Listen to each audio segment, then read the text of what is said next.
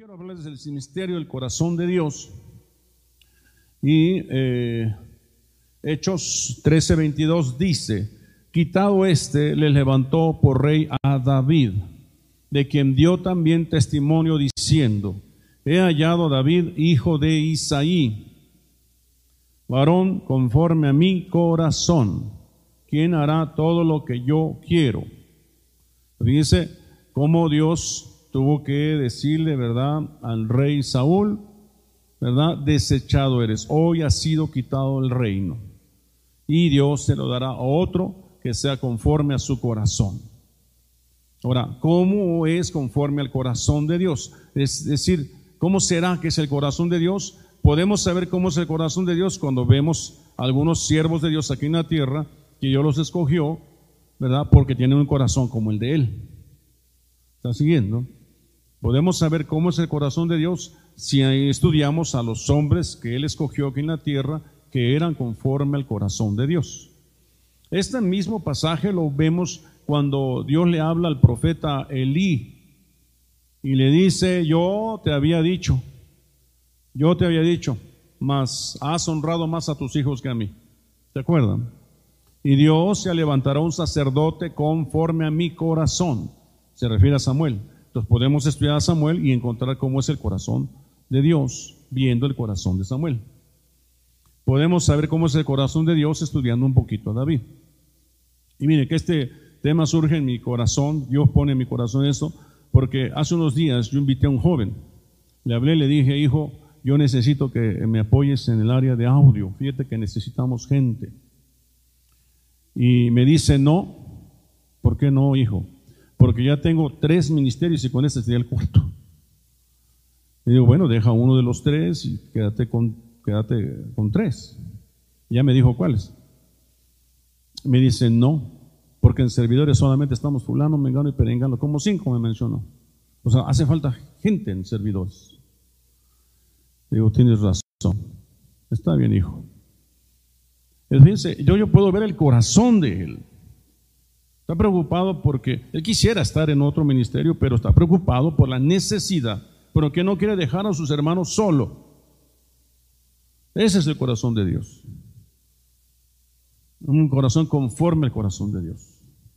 Es decir, no está buscando sus propias comodidades, sus propios deleites o las cosas que le, que le placen a él. Cualquiera dije, ah, claro, ahorita lo dejamos y, y me voy para allá. No importándole la condición en que queda el ministerio. Eso es una persona conforme al corazón de Dios. Amén. Que piensa en las cosas de Dios. Es un ejemplo. Por eso es que surge este tema. Entonces, imagínese usted el vientre, el niño y un corazón que está latiendo a 120 cuando debería de latir a 150. Ese niño se nos puede morir. Hay que inyectarle algo para que eh, no se muera ese niño. ¿No? Eh, eh, de repente está haciendo, este niño está bradicárdico, ya este niño ya vamos a hacer algo, que nazca antes de tiempo, a ver qué. Entonces es, parte de, es parte de eh, llevar el pulso de las cosas. Entonces dice, Dios quita a Saúl para poner por rey a David. El, Dios está preocupado por el pueblo de Israel. Si seguía gobernando a Saúl, Israel iba a terminar siendo una nación apóstata, una nación eh, que se, se hubiese perdido. Dios está preocupado por su pueblo. Entonces dice, quité este, les levantó por rey a David, de quien dio también testimonio. Dios da testimonio de cada uno de nosotros. He hallado a David. Y que él busca, él busca uno conforme a su corazón hijo de Isaí, y que es hijo. Fíjense algunas características que debe ser hijo. Entonces a veces no somos hijos, necesitamos ser hijos. ¿Cómo se es hijo? Cuando reconozco paternidad, cuando reconozco que lo que diga el papá, ni modos, así me tocó ese papá.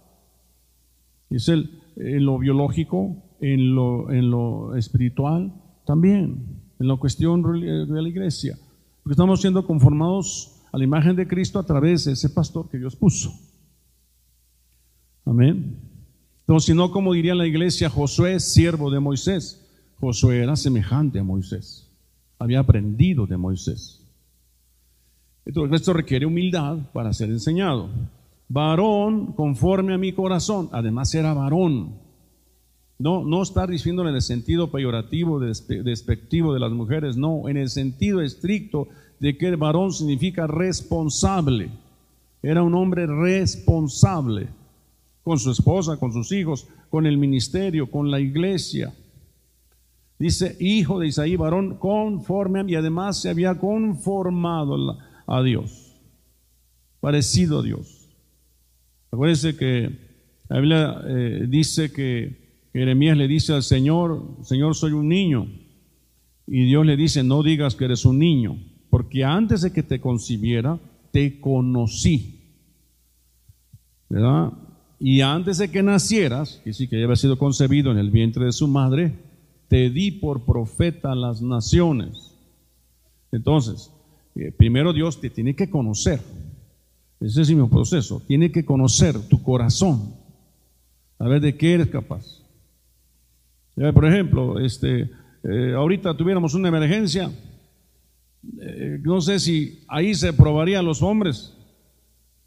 Los hombres son los primeros que salen corriendo.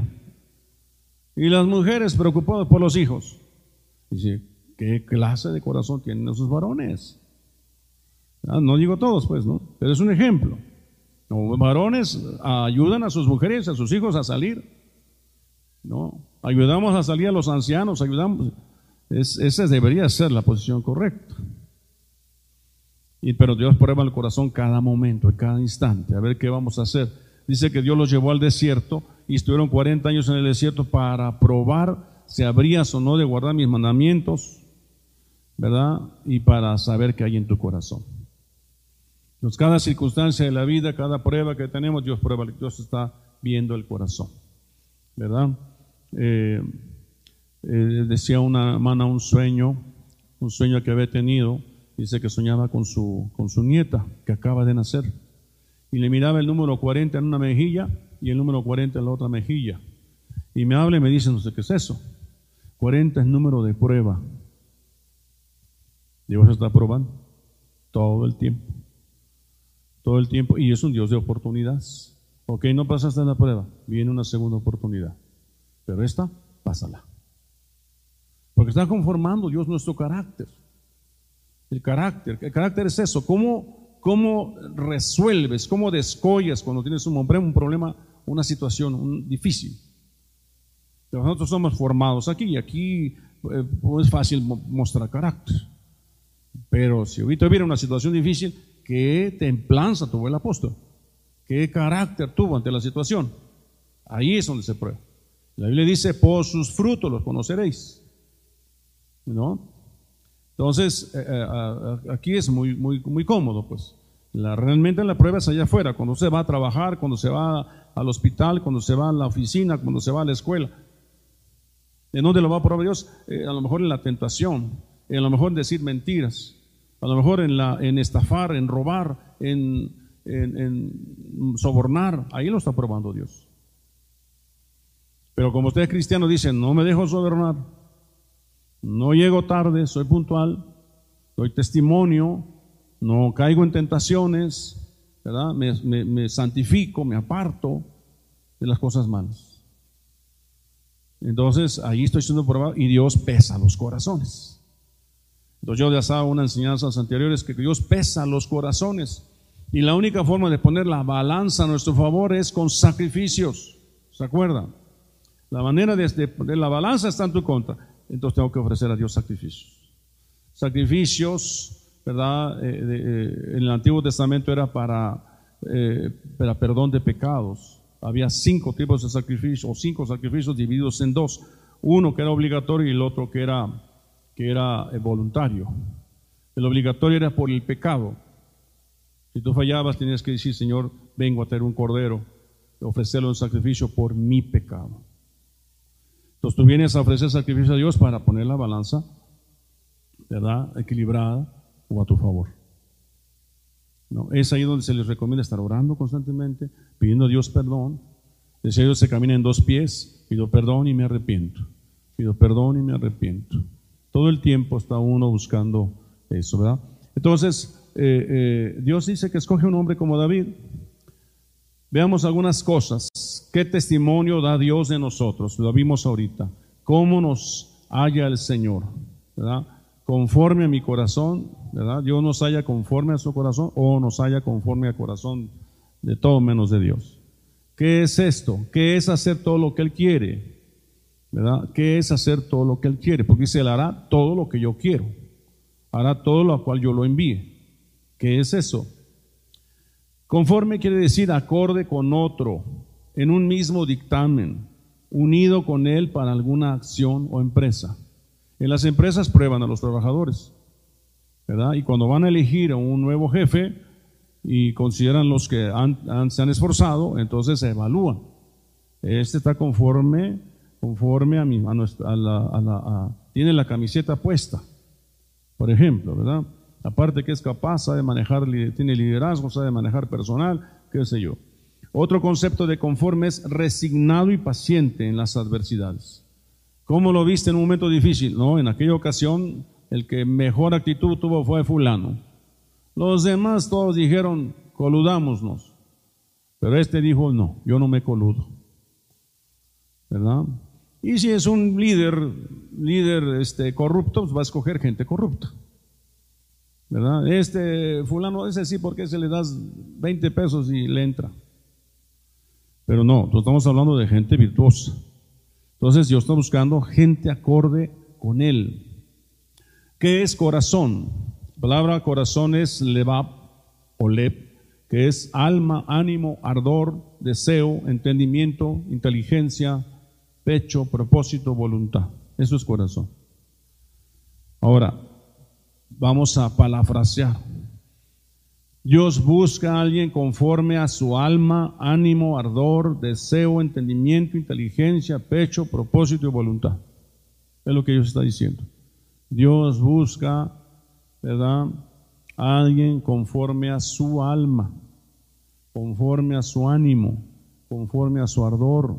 Si usted va a hacer un equipo, usted busca a alguien conforme a su visión, conforme a lo que Dios ha puesto en usted. Amén. Gloria, están muy calladitos, ¿eh? Hoy se están portando bien. Ahora, Ahí pensemos, ¿eh? pensemos, no haga caso, por favor. El corazón de Dios es solo alabanza. Pensemos en David. ¿Cuál es la llave de David? La alabanza. Entonces, uno dice, ah, es que a Dios le gusta la alabanza. Y hay un pasaje que habla del, decacordio. Es solo tocar el decacordio, que significa los diez mandamientos. Y uno se va a ir con la, con la idea de que a Dios le gusta la alabanza, la adoración, ¿verdad? Eh, ¿Será solo esto? No solo es eso. No solo es la alabanza. Era como de.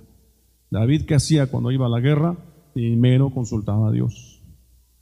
No primero se ponía a cantar alabanza, sino que primero consultaba a Dios. Y yo le decía, ve a la guerra que te los he entregado, iba. Y si yo le decía, no, ve a la guerra, que no estoy contigo, no iba. Era obediente. Amén. Uh, jueces 5.9 mi corazón es para vosotros, jefes de Israel, para los que voluntariamente os ofrecéis, ofrecisteis entre el pueblo, lo haga Jehová. ¿A quién les da el Señor este corazón? Entonces la Biblia dice, los que se ofrecen voluntariamente a servir a su obra. ¿Cuántos aquí se ofrecen voluntariamente a servir en la obra? Entonces Dios está buscando ¿verdad? Gente conforme a su corazón. Y una de las características es que se ofrece usted para servir a Él, ¿verdad? Como a Él le agrada. No hay que andarlo arriando, sino que usted dice, yo quiero servir. Mire que es un sentimiento que viene cuando usted está agradecido. Cuando usted está agradecido, dice, Señor, lo que tú quieras, Padre. A donde tú me quieras llevar, yo quiero estar. Un día dije eso al Señor y me tomó la palabra. Hice una predicación, invité a que pasaran al frente todos los que quisieran servir al Señor y nadie pasó. Me acuerdo que yo me bajé del púlpito, me puse a decir, Señor, yo, yo, Señor, úsame a mí. En ese entonces había predicado en una iglesia donde el presidente de la confraternidad de pastores era un pastor, le di el micrófono y él terminó la obra, él oró por mí, ¿verdad? Y ahí empezaron las cosas con el Señor. Estaba yo muy chiquito espiritualmente, más jovencito. Y ahí yo me pacté con el Señor, dispuesto a servirle. No sabe uno cómo, pero yo te quiero servir. Segunda de Crónicas 7:15. ¿Por qué no me ayuda a leerlo, por favor? Si le alcanza a mirarlo. Dice, ahora estarán abiertos mis ojos y atentos mis oídos a la oración en este lugar. Porque ahora he elegido y santificado esta casa, para que esté en ella mi nombre para siempre. Y mis ojos y mi corazón estarán ahí para siempre.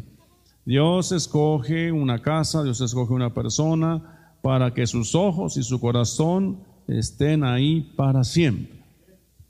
Dios escoge una, una joven, un hombre, una mujer, para que los ojos de él y su corazón estén ahí. Ahí, ¿verdad? Eh, este, es que, hermosa, ¿verdad?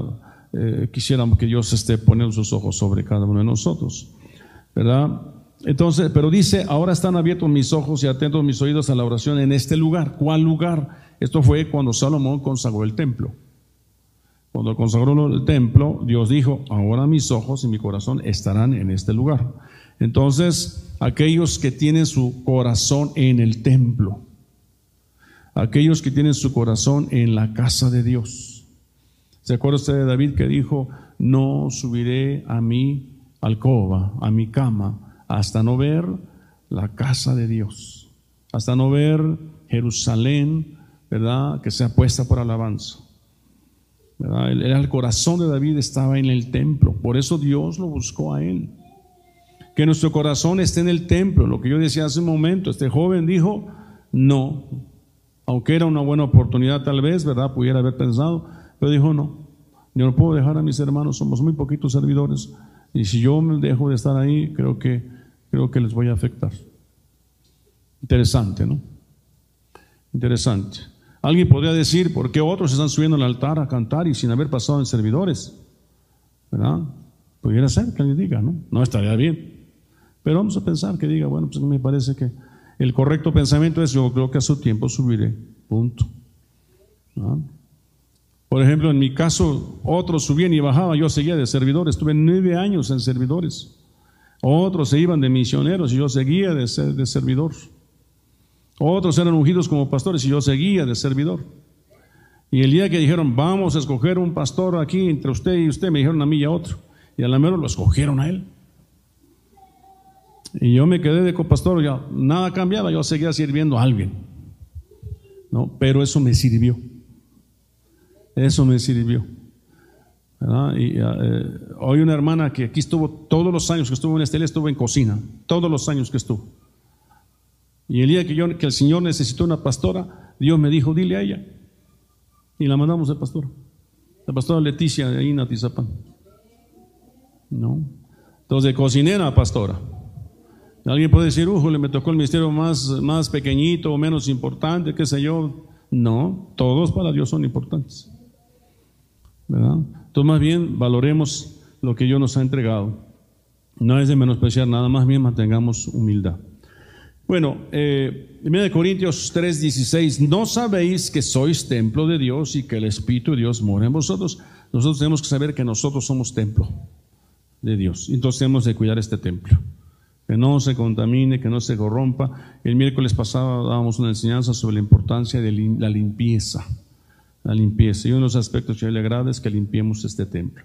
Veamos qué características tiene el corazón de Dios a través de siete figuras. Número uno, número uno dice, y yo me suscitaré un sacerdote fiel que haga conforme a mi corazón. Este es Samuel. El corazón de Dios tiene identidad de sacerdote. Yo me suscitaré un sacerdote. Dios busca sacerdotes. Gente que quiera ser sacerdote. ¿Qué es un sacerdote?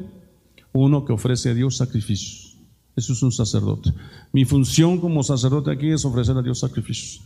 Sacrificios de alabanza, sacrificios de oración, sacrificios de labios que confiesan su nombre, sacrificios de danza, sacrificios de de servicio, ¿no? sacrificio de ir a evangelizar a otros lugares. Es un sacrificio. Amén. Veamos algunos aspectos de la vida de Samuel, ¿verdad? que nos reflejan el corazón de Dios. Miren, vivía en el templo, ¿se acuerda de él? Dormía en el templo, ¿se acuerda? Servía en presencia de Elí, era siervo. Reveló el castigo de Israel, le dijo a, a Elí que Dios le había hablado y que venía un juicio. Juzgó a Israel, fue el juez de Israel, fiel en su servicio. Sabía hacer volver el arca de Dios, había sido llevado por los filisteos, pero oró a Dios y regresó el arca. Sabe clamar para que Israel fuera librado. Le dijeron a Samuel, ora por nosotros. Y él oró a Dios. Y, le insistieron, ora por nosotros. Y trajo un, este, un becerro, un pequeñito, y lo ofreció a Dios en sacrificio. Y Dios los defendió de sus enemigos. O sea, un sacerdote, uno que sabe ponerse a favor. Y un día le dijeron, queremos un rey, ya no te queremos a ti. Y él fue a Dios, Señor, me han desechado. Dios le dijo, no, te desecharon a ti, me desecharon a mí. Y entonces eh, Samuel les habla a ellos y entonces les habla duro. Y entonces digo, ¿y ahora qué haremos? Y dice, no se preocupen. Eh, lejos esté de mí dejar de orar y de, y de enseñarles la palabra. Es el corazón de Samuel. Lejos esté de mí. Mi obligación es enseñarles la palabra y estar orando por ustedes. ¿No? Es importante el corazón, Dios está evaluando. Número dos, entonces Samuel dijo a Saúl, locamente has hecho, no guardaste el mandamiento de Jehová tu Dios que él te había ordenado, pues ahora Jehová hubiera confirmado tu reino sobre Israel para siempre. Dice, mas ahora tu reino no será duradero. Jehová se ha buscado un varón conforme a su corazón. Dios está buscando varones. Allá buscaba sacerdotes, aquí busca un varón. Varón, Dios tiene corazón de varón. Ya vimos que varón es responsable. Dios está buscando un varón. Pero mire, el varón que es llamado a ser conforme a su corazón lo llama a ser príncipe. Él será príncipe, el principal príncipe, comandante, ¿verdad? Capitán, excelente. ¿Cómo es el corazón de Dios? Llamado a ser excelente. Dios quiere la excelencia. Dios quiere la excelencia. Dios te llama a ser comandante.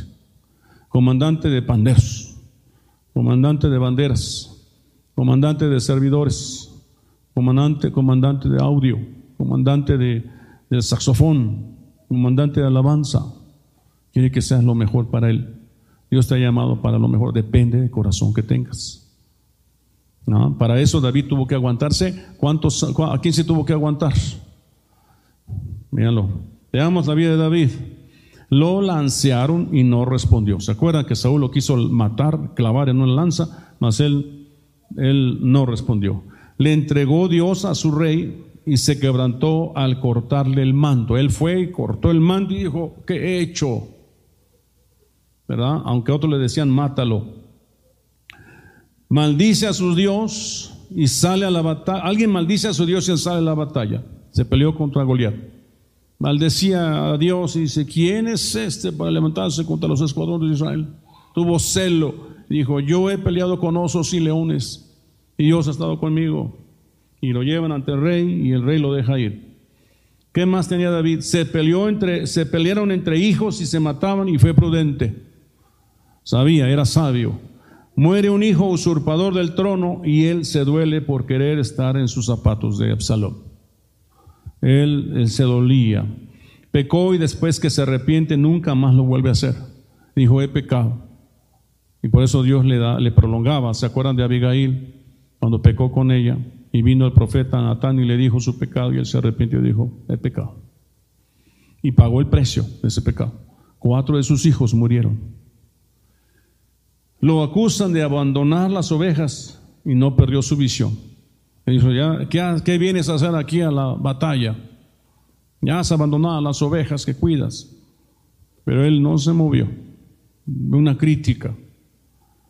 Arriesgan la vida por, el, por él para darle agua y ¿se acuerdan? ¿Quién me diera a beber un vaso de agua del pozo de Belén? Y fueron sus valientes, trajeron el agua y él no se la quiso beber porque cómo había de beber la sangre de sus valientes. Y la derramó. Dice nada más el general que tenía, el corazón de ese rey, el corazón de Dios. Así es el corazón de Dios. Número tres. Y Jehová dijo a Jehú, por cuanto has hecho bien ejecutando lo recto delante de mis ojos, e hiciste a la casa de Acab conforme a todo lo que estaba en mi corazón. Acuérdense que Acab se casó con Jezabel y Jehú mató a todos los de Jezabel. Y por cuanto hiciste esto, tus hijos se sentarán sobre el trono de Israel hasta la cuarta generación. Dios lo honró y le dijo, tus hijos se sentarán en la casa de, Dios, en el trono de Israel. Jehú, Dios tiene el corazón de un guerrero. Jehú era guerrero. No solamente el corazón de Dios es sacerdotal y busca varones responsables, sino busca guerreros. Estaba dispuesto a ejecutar juicios de Dios. Y dice, eunucos, ¿quién está conmigo? Y ellos dijeron, nosotros, arrójenme a esa perversa. Estuvo dispuesto a ejecutar el juicio y le arrojaron por la ventana a Jezabel. Dice que los carros y los caballos pasaron encima de ella. Vinieron los perros y se la comieron. Obviamente es una, una, figura de un personaje malvado. Ahora fue una instrucción directa de Dios. No se vaya usted a poner a matar Jezabeles, por favor. Y no, nada de eso. Es algo espiritual ahora, ¿no? Pero antigüedad era literal. Veamos el corazón de un guerrero, sabe acatar instrucciones, es específico, sabe vengar a Dios, conoce las locuras de Dios, es impetuoso, tiene celo de Dios, busca dar cumplimiento a la palabra de Dios. Jehú fue, se fue cuadrado, le dijo a Dios, dijo que la matara y matémosla. Y hubo otro acto donde dijo, eh, ¿quiénes son los sacerdotes? Y todos dijeron nosotros, cierren las puertas y a todos los mató. Había que tener mucho coraje, mucha valentía para hacerlo. Cuatro, y os daré pastores según mi corazón, que os apacienten en conciencia y con inteligencia. El corazón de Dios es el corazón de un pastor. Un pastor tiene que ser el corazón de Dios. Cosa difícil para nosotros los pastores, ¿verdad? Salmo 78, 72, y los apacentó conforme a la integridad de su corazón. Un pastor debe apacentar conforme a la integridad de su corazón. Los pastoreó con la pericia de sus manos.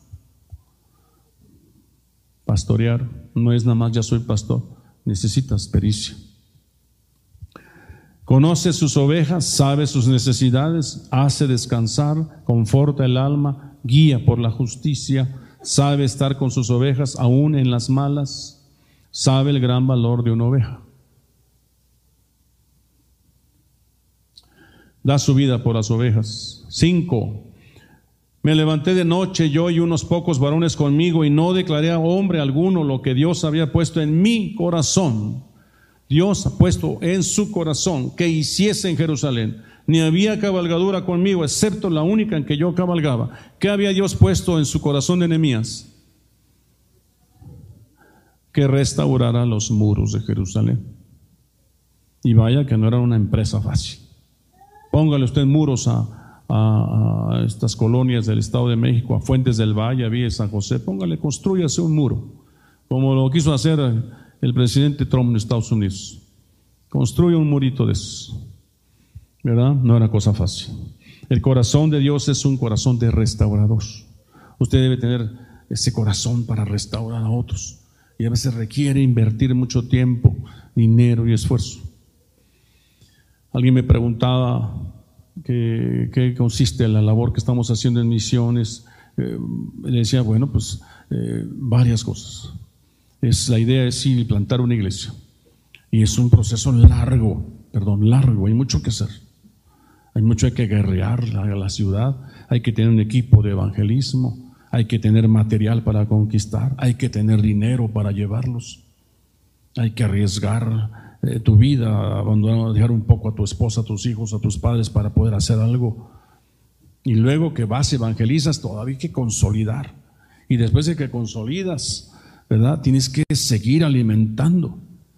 Yo les explicaba yo ayer que es el caso de la, del samaritano. Tienes que ir de camino, tienes que tener visión, tienes que acercarte al, enfermo, al, al que está necesitado de Cristo. luego acercarte más para conocer su situación, poner vino en sus heridas, curarlas, vendarlas y suavizarlas con aceite, subirlas a tu cabalgadura, cuidar de él, llevarlo al mesonero, pagar dos denarios para que te cuiden al, herido y luego prometer regresar. Aquí sí que tienes que regresar a ese lugar para ver cómo va, cómo está. Jesús le dijo eso a los, a los, a los fariseos, a los discípulos, les dijo eso. Ir y aprender que es misericordia. Un sacerdote pasó de largo, un levita pasó de largo y un extraño vino a hacer la obra. Dios oculta su misericordia en que quiere. Uno debería decir, pues entre los cristianos, ¿no? No, a veces usa al vecino que es de otra religión. ¿No? Y entonces, no estamos, ¿qué estamos haciendo? ¿No? ¿Quién le dio de comer a Elías? Una viuda de Sarepta. Nada que ver con el pueblo judío. Nada que ver. ¿Quién se apiadó de Moisés cuando lo hallaron en una canasta calafateada? La hija de Faraón. Dice que tuvo compasión de él y lo crió. Entonces la iglesia cristiana tiene que ser. Entonces Dios se agrada de gente que tenga un corazón restaurador, que restaura puertas, que restaura muros, que restaura torres, todo eso es figura.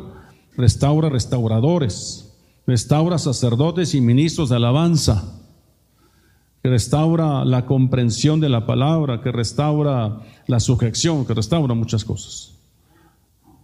Entonces requiere tiempo, esfuerzo, equipo de trabajo, discípulos para hacerlo.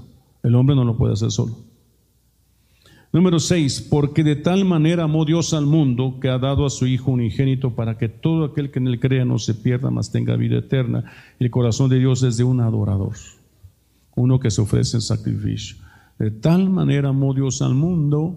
¿Cuál fue la manera en que Dios amó al mundo? Muriendo en la cruz de Calvario. Y Dios está esperando que nos muramos en la raya, que paz, que hagamos la obra hasta llegar al punto de morir como ejemplos de adoradores, Abraham, ¿se acuerdan que ofreció a su hijo? Dios le dijo, dame a tu hijo, tu único hijo, y estuvo dispuesto a ofrecerlo. La mujer samaritana, ¿verdad? Eh, la aún sin, sin cabeza, se refiere sin, sin autoridad arriba de su, de su cabeza. Eh, la del frasco de alabastro dice que quebró el frasco de alabastro de 300 denarios. Estuvo dispuesto a hacerlo por la obra. Gedeón, antes de la batalla, antes de ganar, estuvo dispuesto a ofrecer un sacrificio, es un altar, trajo el sacrificio, el ángel consumió la, la ofrenda, y él dijo, ay de mí que he visto a Dios. Y yo le dije, no, no tengas preocupación, ten paz. Y llamó el lugar, el altar lo llamó Jehová Shalom, porque vi a Dios y no me destruyó. David, después de su hijo muerto, le da un corazón de adorador. ¿Se acuerda de Jesús? Había muerto Juan el Bautista Y él se fue al desierto a, llorar a Juan el Bautista. Y entonces la gente lo siguió al desierto y los vio y tuvo compasión de ellos. En medio de su dolor tuvo compasión y les enseñó, les predicó el Evangelio. Después sus discípulos dijeron, Señor, mándalos a que vayan a la ciudad a comer. Y dijo, denles de comer ustedes. Tuvo compasión.